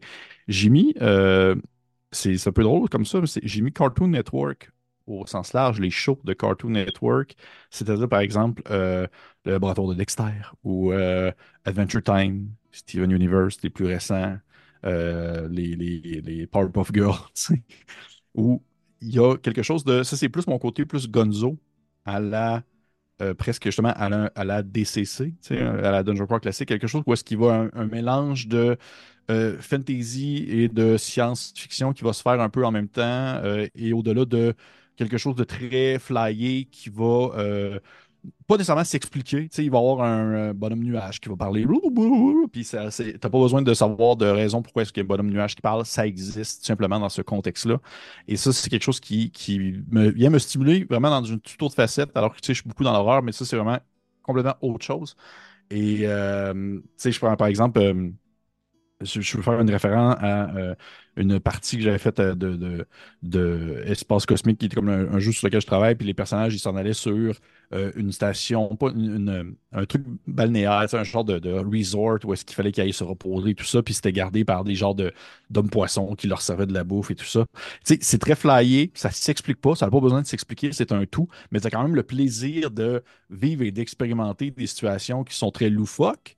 Mais c'est ça qui est intéressant aussi, je trouve, dans ce contexte-là, dans cette partie-là, c'est que souvent ces shows-là, ces shows qui sont souvent jeunesse, mais qui vont parfois avoir des thèmes qui sont très matures et qui sont très adultes et des sous-entendus, comme par exemple dans Adventure Time, où est-ce que tu as le sous-entendu de la guerre nucléaire qui est venue détruire la Terre. Ben, justement, il y a des moments où des séquences ou des parties complètes, comme dans ces shows-là, qui vont être très sérieux et très même à la limite horrifiques, et que ça vient tellement taper fort parce que tu es complètement à l'opposé de l'ambiance qui habituellement ressort de ces shows-là. Et ça aussi, je trouve ça vraiment bon. Je trouve ça vraiment intéressant de justement être capable de jouer sur la. être capable de jouer sur le contraste entre euh, on est dans le quotidien, puis c'est le fun, puis soudainement, il se passe quelque chose, puis là, tu comprends que oui, il y a des implications et qu'il y a un danger et que c'est vraiment plus sombre ou plus dark que dans le profond, même si le- le- la couverture demeure plus léchée et colorée. Et ça, c'est, je trouve que c'est vraiment très stimulant. Très, très, très, très, très, très plaisant à aller chercher de l'inspiration à ce niveau-là. Puis je pense que des jeux de rôle qui en ont fait un peu leur marque de commerce. Si on pense à Troika, là. Oui, ben, c'est- l'exemple, c'est l'exemple, euh, je trouve que c'est Ouais, l'exemple la- par excellence. là. Exact. De mon côté, euh, Mhm. beaucoup moins euh, rigolo et euh, loufoque, euh, Je suis encore allée plus avec une thématique que des œuvres, mais j'ai quand même affilié des œuvres, euh, puisque dans la question 1, j'ai répondu que c'est beaucoup les personnages qui euh, m'accrochaient euh, ou qui m'inspiraient. J'ai été vers justement la complexité des personnages ou la nuance de certains personnages que j'ai retrouvés dans des séries où je trouve qu'il y a peu de personnages qui sont blancs ou noirs. C'est toujours des personnages un peu gris, on ne sait pas vraiment qui est le méchant, on ne sait pas vraiment qui est le gentil. et la première série je vais mentionner, c'est ma série numéro 1 dans tout l'univers. S'il pouvait juste en rester une, c'est celle que je choisirais. Il s'agit de Peaky Blinders. Euh, je trouve vraiment que c'est une série incroyable pour nous faire adorer des personnages et les détester à la fois. Et ça, en quelques minutes, parfois, il y a des décisions qui sont prises, il y a des actions qui sont posées qui font en sorte qu'on peut être hyper d'accord avec un personnage, puis deux secondes après, le trouver exécrable. Puis pour moi, c'est vraiment une force de, des NPC, par exemple. De ne pas être en mesure en tant que joueuse, admettons qu'on me présente un NPC, de savoir, hmm, je sais pas, j'ai aucune idée de si ce personnage-là, je peux y faire confiance ou pas, puis qu'on me fasse douter c'est vraiment une façon de me laisser, de me faire accrocher à la partie parce que je vais vouloir savoir. Puis je vais poser des gestes, je vais poser des questions. Tu sais, ça va me faire en sorte que je vais vouloir interagir avec ce NPC-là ou avec le joueur. Mettons que c'est un joueur qui s'est créé un personnage nuancé comme celui-ci. Ça va, me ça va me donner le goût de jouer. Ça va mettre beaucoup, beaucoup euh, d'essence dans la machine, disons, en tant que, Mhm. que joueuse. Puis je trouve que cette série-là le fait vraiment bien. Euh, et Killing Eve aussi, euh, qui est peut-être un peu moins euh, connue, qui est une série qui a été écrite par une femme que j'adore, qui s'appelle Phoebe Waller-Bridge, qui est aussi celle qui a créé Fleabag, qui est une de mes séries favorites aussi, euh, où euh, finalement c'est l'histoire d'une euh, agente là, du euh, MI5 qui est euh, Eve Polastri et qui, dans le fond, tente d'arrêter une tueuse qui s'appelle Villanelle, qui est un peu une... ben, c'est une psychopathe, mais c'est surtout une tueuse à gages. Elle est engagée pour tuer des gens. Et rapidement, même si à la base, Eve semble être euh, l'héroïne et que Villanelle semble être l'antagoniste, on ne sait plus trop euh, et on ressent beaucoup, beaucoup d'empathie pour Villanelle et euh, parfois on est vraiment en colère contre Yves. Donc, cette série-là, j'ai vraiment trouvé que c'était incroyable pour qu'on sache pas qui est vraiment le méchant. Puis en fait, il n'y en a pas vraiment. Tout le monde est un peu trou de cul, puis tout le monde est un peu empathique. Fait que moi, ça, j'aime vraiment ça, cette grosse nuance-là de la voir euh, mise en scène euh, et d'essayer justement de faire des personnages de ce genre-là, que ce soit des NPC euh, ou mes personnages joueuses. Euh, je dis pas que c'est facile, mais j'aimerais m'en inspirer pour euh, faire euh, mes, euh, mes personnages. Donc voilà. Euh, Killing c'est British et également euh, Peaky Blinders. Donc voilà. Et je vous invite vraiment à découvrir ces séries-là. C'est sûr que c'est joué par des acteurs extraordinaires. Je pense que ça, ça a un lien là, avec le fait que je, les ai trouvés bons puis que je les ai trouvés nuancés. Mais vraiment, ce sont deux séries incroyables qui m'ont beaucoup plu par rapport à la complexité et à la nuance des personnages qu'on y voit. Bien dit. Voilà. Maintenant, Pépé, Oui. parce que ça fait déjà longtemps qu'on parle. On vous avait prévenu que lui et moi, ça allait déborder quand on parle Ouais, de ça. oui, Je pense que même qu'on s'est un peu retenu. Euh, on est rendu à la question poison quand même. Donc, Oui. ça sonne la fin.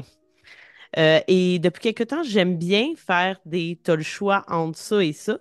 Euh, et Mhm. c'est ce que nous allons faire. Et de la façon dont je vais procéder, c'est qu'au fond, je vais te mentionner un, un genre de film, euh, par exemple science-fiction.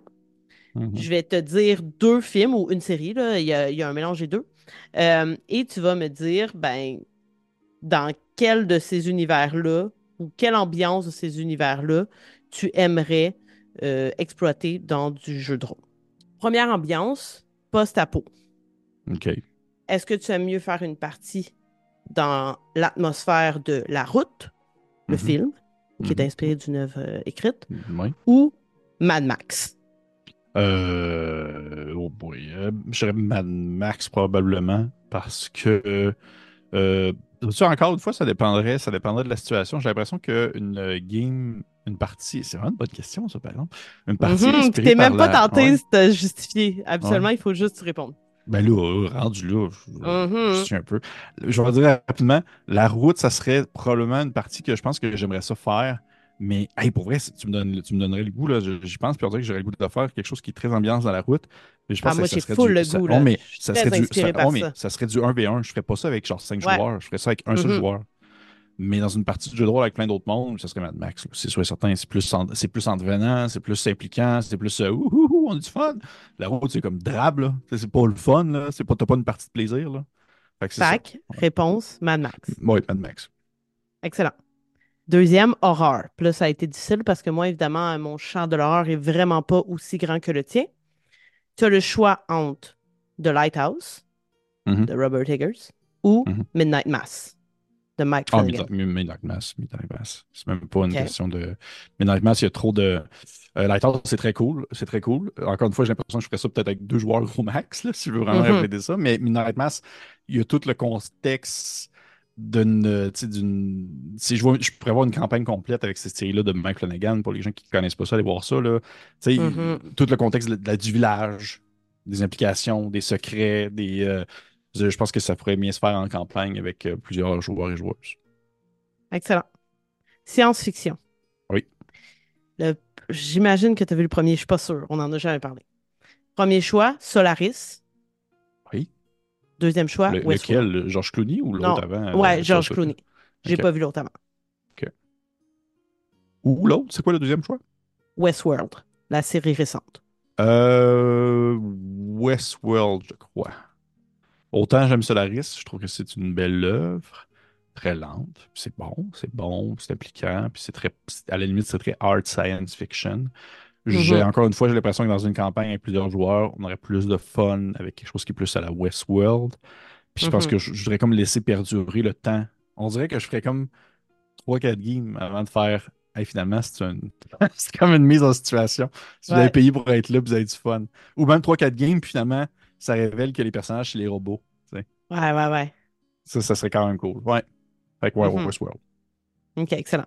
Là, on n'a pas pris la peine de résumer chacune de ces œuvres-là, mais on vous invite à les googler là, parce qu'on parle déjà depuis très longtemps. Ouais. Avant-dernière, médiéval Oui. fantastique. Je peux pas passer à côté. Et là, j'ai pris vraiment des œuvres très, très connues. Game of Thrones ou Lord of the Rings? Euh, Très différent quand même, là. Ouais, ouais, ouais. Euh, je... je pense que C'est drôle, mais je pense que je vais y aller avec le Seigneur des Anneaux parce que euh, Game of Thrones, c'est les deux. En fait, c'est drôle parce que les deux, j'ai animé des campagnes dans ces univers-là. Mhm. Autant Game of Thrones avec le jeu de, de, de Fer, autant dans Lord of the Ring avec le jeu du Seigneur des Anneaux. Et je trouve que c'est moins compliqué, le Seigneur des Anneaux. Parce que souvent, c'est plus à petite échelle, c'est plus euh, le voyage et l'aventure, c'est plus. euh, les, les thématiques sont plus faciles à s'approprier. Alors que dans le Trône de Fer, je trouve ça plus complexe à devoir gérer le contexte géopolitique euh, de, la, place.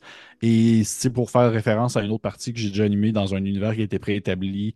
Euh, pendant la partie, de me faire dire, Hmm, c'est parce que dans le fond, tel personnage ou tel, tel, euh, tel peuple ou tel, euh, telle maison n'existait pas vraiment à l'époque où est-ce qu'on joue. Je vais en faire comme, ah, tabarnak. Je sais, me faire tout le temps comme, Ouais, ouais. euh, me faire reprendre sur des choses. au niveau euh, du ouais. lore. là. Fait que non, ça- définitivement, ça serait plus un- le Seigneur des Anneaux. Parfait.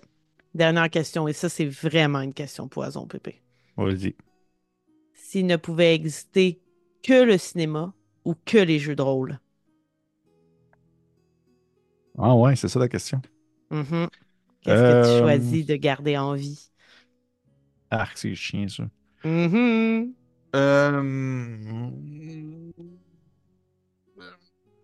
Dans le fond, ça serait que l'autre cesse L'autre. d'exister, Ouais, puis ne peut plus exister.